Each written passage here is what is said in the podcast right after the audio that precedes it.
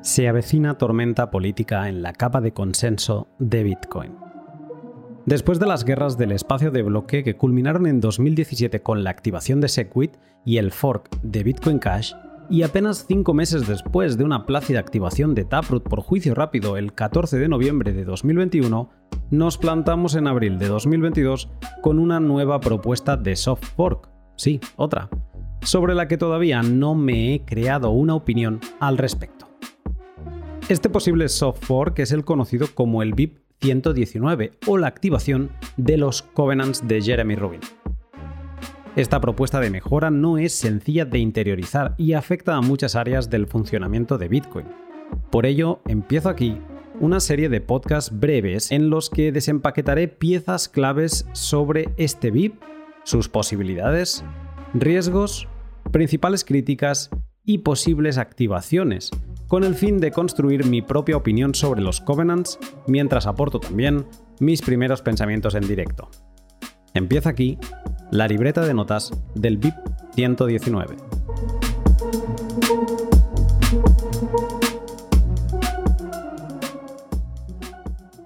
Esta serie de podcasts está patrocinada por mis sponsors habituales, todos empresas Bitcoin que utilizo y que respetan los valores de libertad y privacidad de Bitcoin.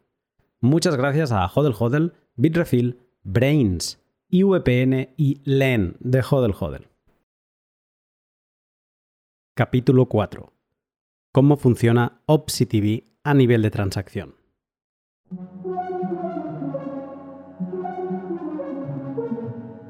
Teniendo claro el origen del miedo a los covenants en Bitcoin y por qué OpsiTV no incorpora los riesgos de sus familiares recursivos, Hoy vamos a tratar de describir paso a paso una simple transacción de vaulting.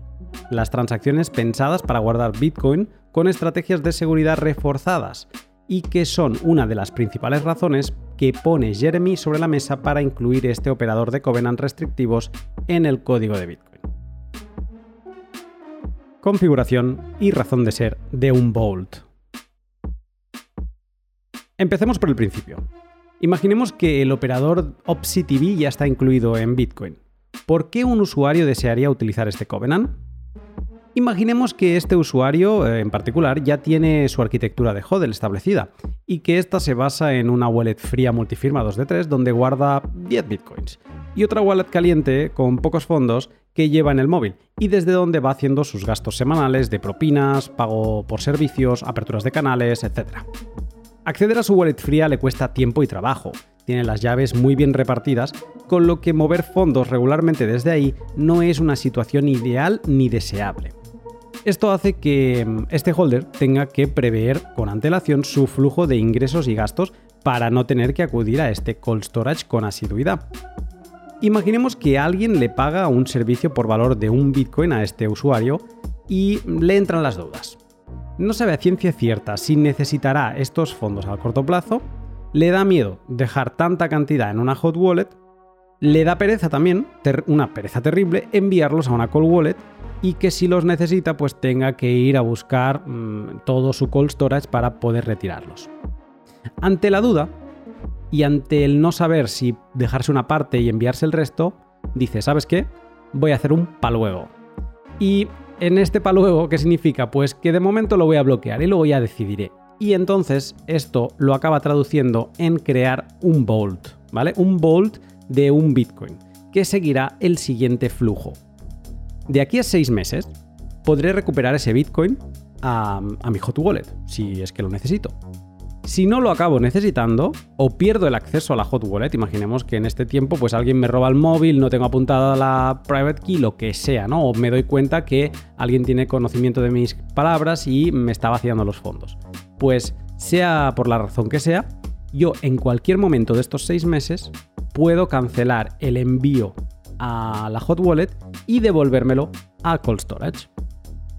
Sobre el papel la arquitectura pinta bien, pero va a necesitar varias cosas para que un programa de elaboración de bolts, como podría ser Sapio, cree todo este esquema condicional y lo lleve a la cadena de bloques. Por un lado, va a necesitar la Transaction ID desde donde quiere gastar este Bitcoin que va a embaultar, si se me permite la expresión.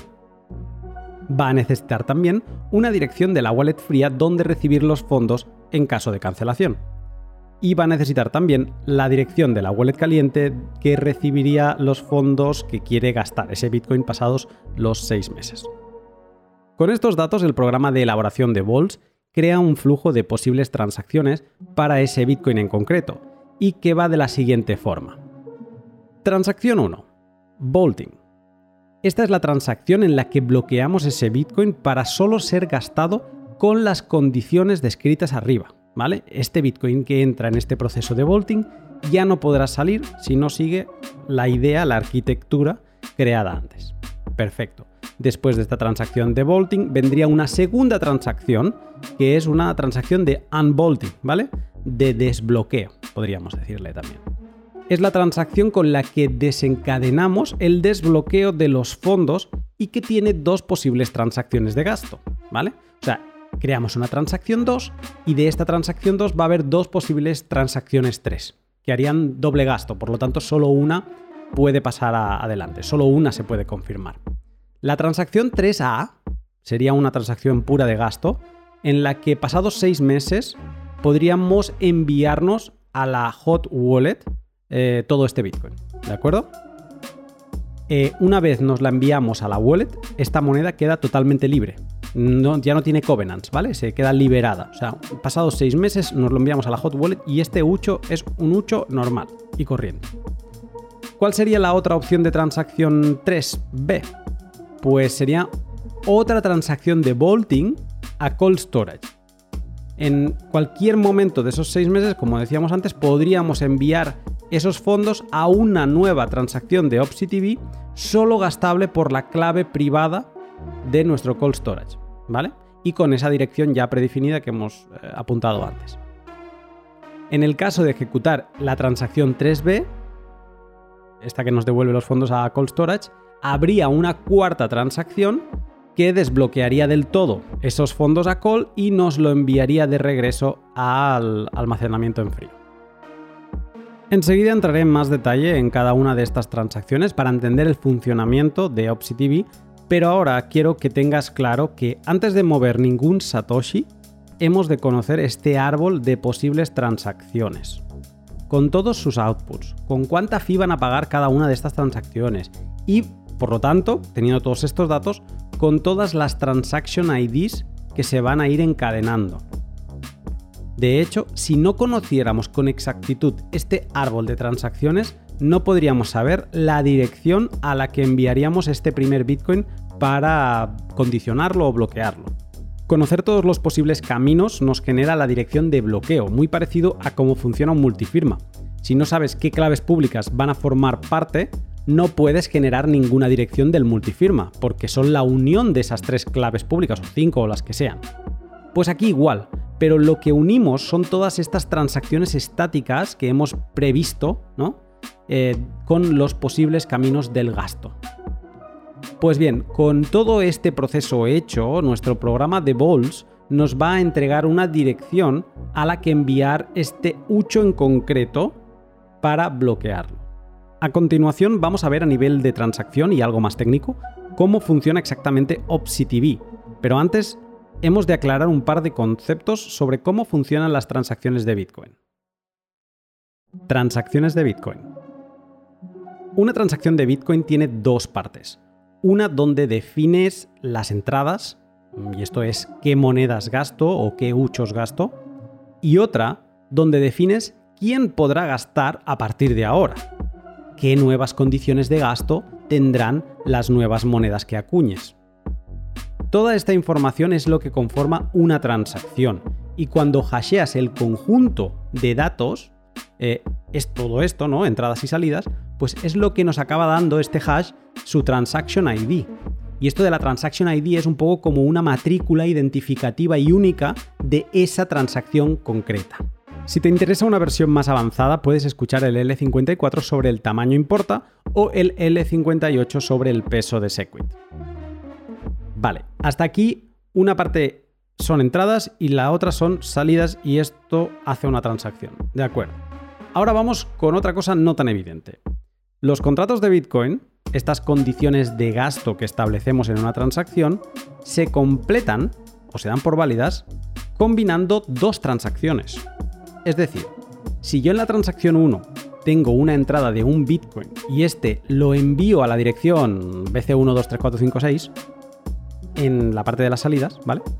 Cuando el poseedor de la clave privada de esa dirección quiera mover esos fondos en una nueva transacción 2 en el futuro, tendrá que demostrar que puede hacerlo en las entradas de esa nueva transacción 2. La combinación de la parte de las salidas de la transacción 1 junto a la parte de las entradas de la transacción 2 es lo que hace que el contrato se valice como cierto y dé por bueno ese movimiento de fondos.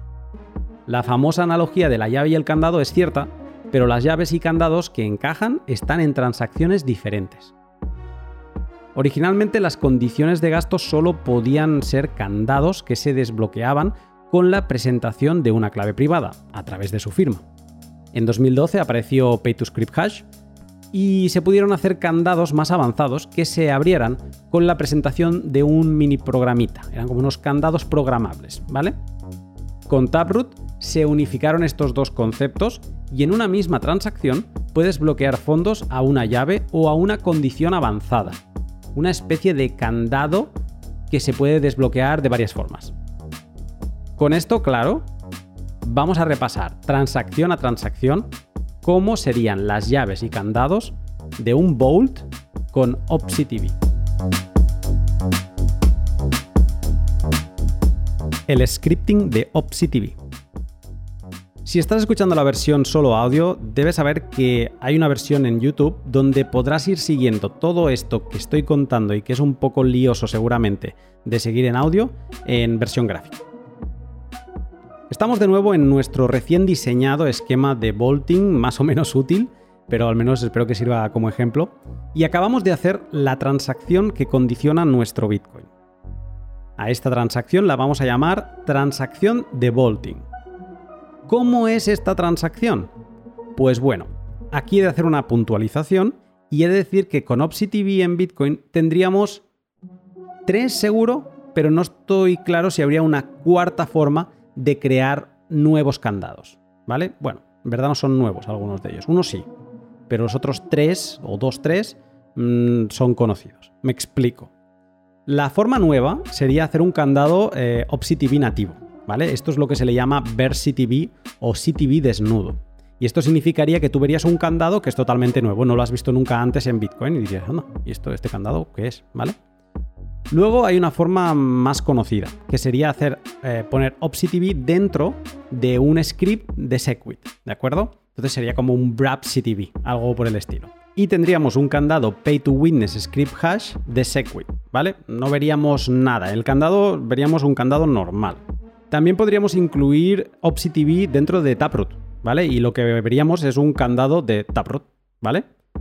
Y luego la cuarta forma sería dentro de un pay to script hash de los de 2012, pero como serían transacciones maleables, creo que no es posible. El propio Jeremy dice que este tipo de script es incompatible con el BIP 119, pero algunos comentarios que he leído en la mailing list me hacen dudar de si al final sí que se podría de alguna forma que no conozco o no. Lo dejo en la carpeta de pendientes. Para hacerlo fácil y reconocible para todos, en este ejemplo voy a utilizar OpsiTV como script de un Pay to Win script hash, ¿vale? Eh, eso es, pues veríamos un candado de SegWit normal, que sabemos que hay un script dentro, pero no sabemos qué script hay, ¿vale? Así los contratos de Vaulting generan una dirección a la que enviar fondos que queremos condicionar. Porque otra cosa curiosa es que si utilizásemos VersiTV, ¿vale? lo que sería el candado nativo de OpsiTV, no tendríamos, no generaríamos una dirección de envío. Tendríamos un script, o sea, tendríamos que enviar ese Bitcoin inicial a un script. Y eso no lo vemos en Bitcoin desde, como quien dice, Pay to Multisig, que era la forma de hacer multifirmas antes de la aparición de Pay to Script Hash en 2012.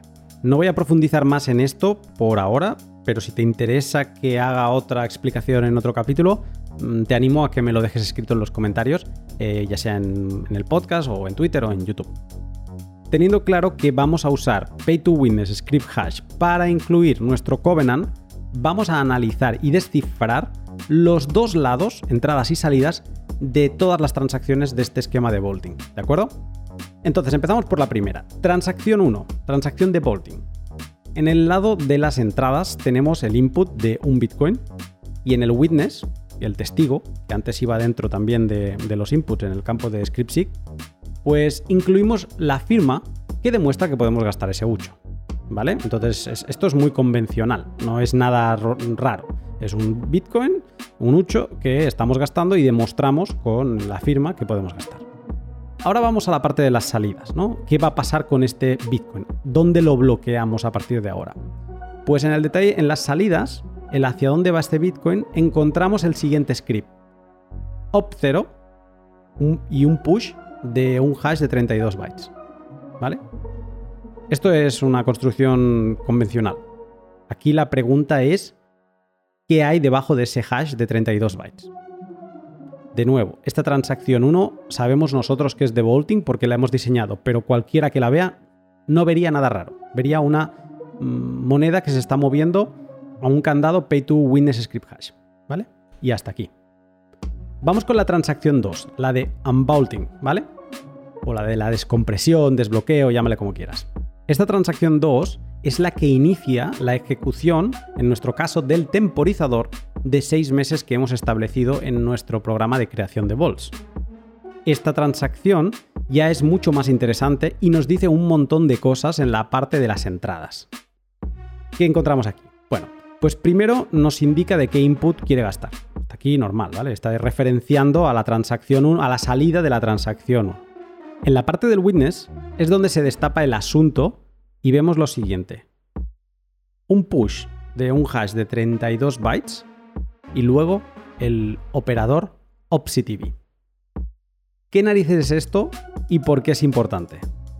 Pues bien, cuando normalmente gastas utilizando una clave privada en este campo del witness, lo que veríamos es la firma, hecha con esa clave. En este caso no es una firma, y lo sabemos al encontrar ese operador eh, check template verify, que le dice a nuestro nodo verificador, hola nodo, esta cadena hexadecimal es en verdad el hash de una plantilla de datos, ¿vale? Que has de buscar en esta transacción 2. Cuando los encuentres, hashéalos y si el resultado es el mismo que este hash que aquí te presento, puedes dar la transacción como válida. Y aquí, señores y señoras, es donde está el meollo de la cuestión con el operador checkTemplateVerify. Para mí, entender esto y entender lo comentado antes sobre el diseño del árbol de transacciones es entender el Covenant de Jeremy Rubin.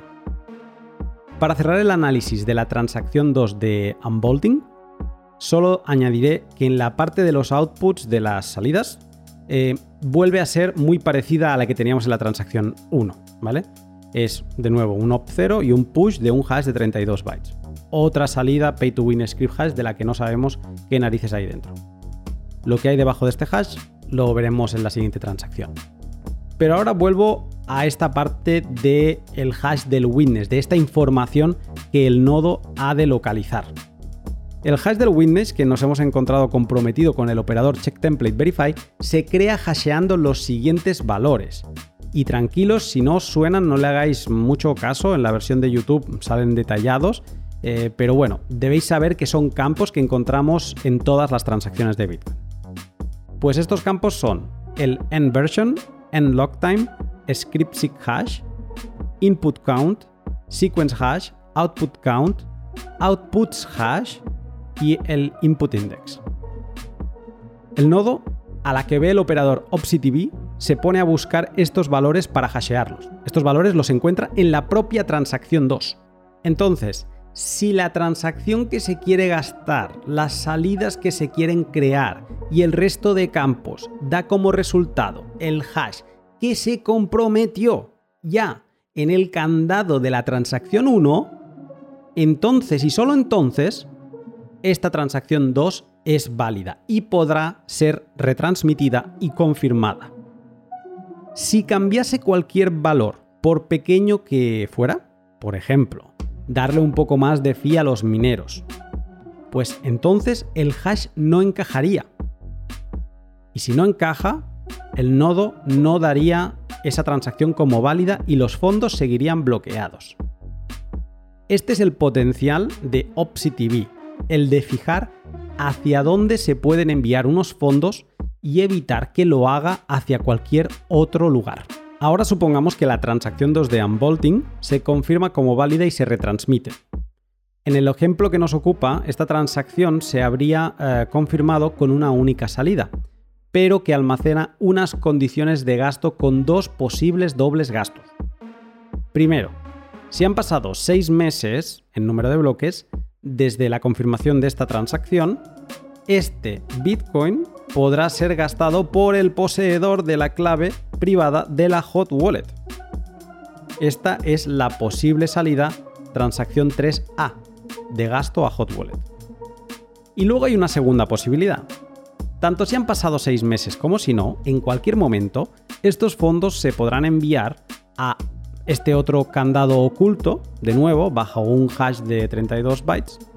Y esta salida sería una transacción 3B que le llamaremos de revolting a cold storage, porque enviaremos de nuevo ese Bitcoin a otro vault con OpsiTV. Quizá te estés preguntando por qué en la transacción 3A enviamos o ah, permitimos que pueda gastar el poseedor de la clave privada de la hot wallet ya directamente, mientras que en la segunda salida volvemos a crear otro Covenant. Pues bien, eso es porque como no queremos tener que estar buscando las claves privadas de nuestro multifirma para poder firmar esa transacción en el caso de que hayamos perdido acceso a nuestra hot wallet y estén a punto de pasar esos seis meses, pues para hacernoslo cómodo, volvemos a hacer lo de antes, un paluego.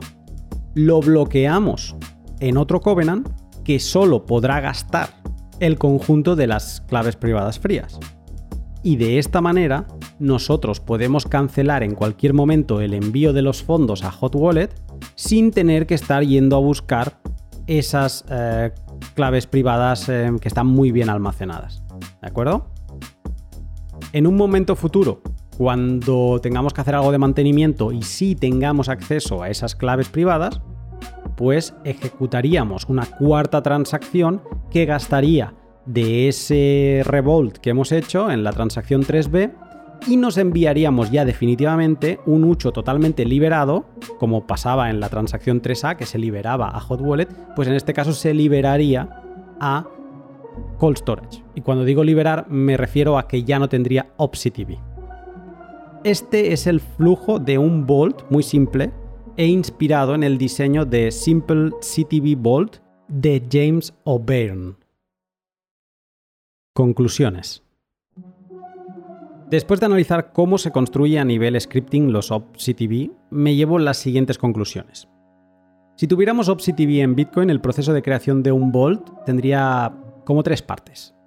Primero, la ideación de la arquitectura del Vault, ¿no? El qué quiero conseguir con toda esta historia. Después vendría la elaboración del plan, el cómo lo ejecuto, pues en un programa de contratos inteligentes pondríamos todos estos datos, ¿no? Y se crearía este flujo de transacciones, eh, o este, sí, un diagrama de flujo del movimiento de este Bitcoin que consideraría mm, todas estas transaction ID que se irían creando, todos estos huchos, ¿no? Y digamos que fijaría todos los datos para poder hashearlo todo y meterlo en esa primera transacción para generar una dirección de vaulting. La última parte del proceso sería ejecución y mantenimiento. Sería el inicio del proceso de vaulting y mantenimiento de este a través del monitoreo de la cadena de bloques y la ejecución de nuevos estados del curso diseñado hasta la liberación del lucho. Entiendo que el paso 1 y 2 acabaría dando como resultado especies de marketplace donde arquitectos de vaults venderían sus diseños para que tú solo, una especie de do it yourself, eh, tuvieras que procesar los destinos, de dónde quieres acabar con esto sucho, qué tipo de arquitectura, qué solución te está dando, es una solución de herencia, es una solución pues tan tonta como la que he explicado yo aquí hoy, ¿vale? Digamos que tendrías estas diferentes opciones. También me imagino escenarios donde un arquitecto de sombrero negro programase un sistema de vaulting donde estos fondos acabarían beneficiándole de alguna forma, no sé de cuál, O White Hat Architects, que en lugar de cobrarte por adelantado por el diseño, incorporasen en su primera transacción de unbolting una salida hacia su wallet por un valor X que em, públicamente anunciarían antes de que tú adquirieses ese esquema. Existiría un mercado de diseños de vaults para que tú hicieras tu propio do it yourself, pero también seguramente habría empresas especializadas en el custodio de fondos, como podría ser Casa, ¿no? Que te harían un vault a medida, ¿vale? En cualquiera de los casos anteriores, seguiría muy vigente el Don't Trust Verify y deberías analizar la arquitectura de todo el diagrama de flujos antes de decidirte a condicionar ni un SAT. Después, otra de las conclusiones que extraigo es lo realmente difícil que es intentar hacer alguna lógica recursiva en el Covenant de Jeremy Rubin. Al tener que tener claro todo este árbol de posibles transacciones antes de realizar la primera, hacen que no se me ocurra la forma en la que poder crear este loop infinito. Por no hablar de la imposibilidad de incluir condiciones virales o tóxicas como las descritas en el capítulo 3. Entender la construcción de Check Template Verify a nivel transacción destierra para siempre de mi cabeza el famoso miedo de Oh, pero es que con OpsiTV un exchange podría forzarte a no enviar tus monedas a direcciones blacklisteadas por organismos gubernamentales. Eso no es algo que habilite OpsiTV. Y voy a profundizar un poco más en esto porque creo que es una de las críticas que más leo y que tienen más que ver con los covenants teorizados por Maxwell y compañía en 2013. ¿Cómo funciona el sistema de retiro de un exchange centralizado? Pues bueno, te pide una dirección donde quieres recibir tus fondos, se la escribes y pasado un cierto tiempo recibes tus bitcoins. ¿Cómo concretamente un exchange podría utilizar OpsiTV para forzarte a que ese ucho que recibes solo pueda viajar a ciertas wallets? No puede. Porque como hemos visto hoy, tú defines las condiciones de un OpsiTV para generar una transacción de recepción. Un exchange no podría crearlas por ti. Alguien podría decir, bueno, pero tú podrías ponerle una dirección y el exchange hacer un volt intermedio que acabara pagando a tu dirección em, y de esta manera sí que podrían fijar algunas condiciones. Vale, pero ¿con qué fin? Si yo no recibo las monedas en mi wallet, no me doy por satisfecho y no acepto el pago como bueno. Si recibo las monedas en mi wallet, ya son 100% libres de OpsiTV porque nadie ha programado esa dirección por mí otra forma de hacerlo esto sería con multifirma. Imagínate que me obligasen a que yo recibiese en un multifirma 2 de 2 donde ellos controlan una llave y yo controlo la otra. Bueno, primero tendríamos que configurar ese multifirma, yo tendría que aceptar eh, ese proceso. Si no lo aceptas, imagina que pongo solo una dirección, ¿cómo van a ellos a forzarme a aceptar ese multifirma como mío? Eso es algo que pasa, por ejemplo, en, los assets creados en Liquid. Cuando alguna institución, no sé si los bonos del Salvador o parecido, eh, pues crean un asset, ese asset solo viaja por multifirmas 2 de 2, donde creo que la organización de ese eh, token, de ese activo o de ese whatever, valor, eh, controla una de las llaves. De esta forma, se aseguran que se haga o que los tokens viajen donde pueden viajar. ¿Vale? Es una forma de implementar todos estos miedos de OpsiTV ya a día de hoy, pero con multifirma. Si realmente nos preocupa que un exchange, un gobierno o un ente de este estilo limite el movimiento de nuestros Bitcoin, OpsiTV no es algo que debamos tenerle miedo. Porque el primer error es tener las monedas en un exchange centralizado, en un servicio centralizado. Y después estos servicios podrían simplemente no permitirte retirar a tu wallet, como pasa con PayPal o Revolut. Te podrían decir, no, no, no, es que a partir de ahora solo puedes enviarlo dentro, ¿no? Dentro de este exchange. En PayPal pasa eso, creo, que tú puedes enviar a otros usuarios de PayPal, pero en ningún caso lo puedes retirar a tu wallet. Por lo tanto, si hay una persona que no está bien vista por PayPal, está en una blacklist, pues no se va a poder crear una cuenta de PayPal y por lo tanto no va a poder recibir esos Bitcoin. Eso ya existe, todo esto ya existe y sin uso de OpsiTV, que aparte, como acabamos de ver, no acabaría siendo práctico para tal fin. Y dos conclusiones más antes de terminar. así como veo muy inofensivo a nivel técnico al Covenant de Jeremy Rubin, sí que lo veo muy dañino a nivel privacidad en la cadena de bloques. Cada nuevo script que se incorpora a Bitcoin es una nueva herramienta de rastreo para las empresas analistas de cadena. Cuando apareció Segwit, se les hizo súper fácil empezar a distinguir más pagos de cambios. Cuando apareció Taproot, pues lo mismo. Con OpsiTV pasaría igual. Pero ¿por qué si lo aceptamos en Taproot y no en OpsiTV? Porque es que Taproot, aunque dañino para la privacidad, esto puede ser algo solo temporal, hasta que se generalice su uso. Porque está diseñado para que cuando se complemente con otras eh, mejoras futuras, como Cross Input Signature Aggregation, todo parezca una misma cosa. Que puedas abrir y cerrar canales de Lightning sin exponerte, que puedas mover huchos con múltiples propietarios sin que un analista lo pueda descubrir. OpsiTV parece poco pensado en ese aspecto y añade, en mi humilde capacidad técnica de análisis, pocos alicientes en favor de la privacidad. Y una última conclusión antes de terminar en una conversación entre Jeremy y Russell O'Connor, en la que este último no acababa de entender la lógica de utilizar candados VersiTV, estos que son nativos ¿no? del OpsiTV, Jeremy le contestó lo siguiente. Vale, no sería un gran problema eliminarlo, el candado, ¿vale? este tipo de candados. Y si luego resultase que es deseable, los podríamos volver a implementar. Y sé que es un ejemplo tonto, sin contexto, este que acabo de explicar, y posiblemente una minucia comparado con otros puntos del BIP 119. Pero para mí es un ejemplo de que a este BIP le falta mucho testing todavía. En mi opinión no parece un BIP con todas las respuestas a las preguntas técnicas que se le plantean como para ser activado ya. Y entiendo que puede llevar 5 años en desarrollo o más, pero no parece haber alcanzado el consenso técnico todavía.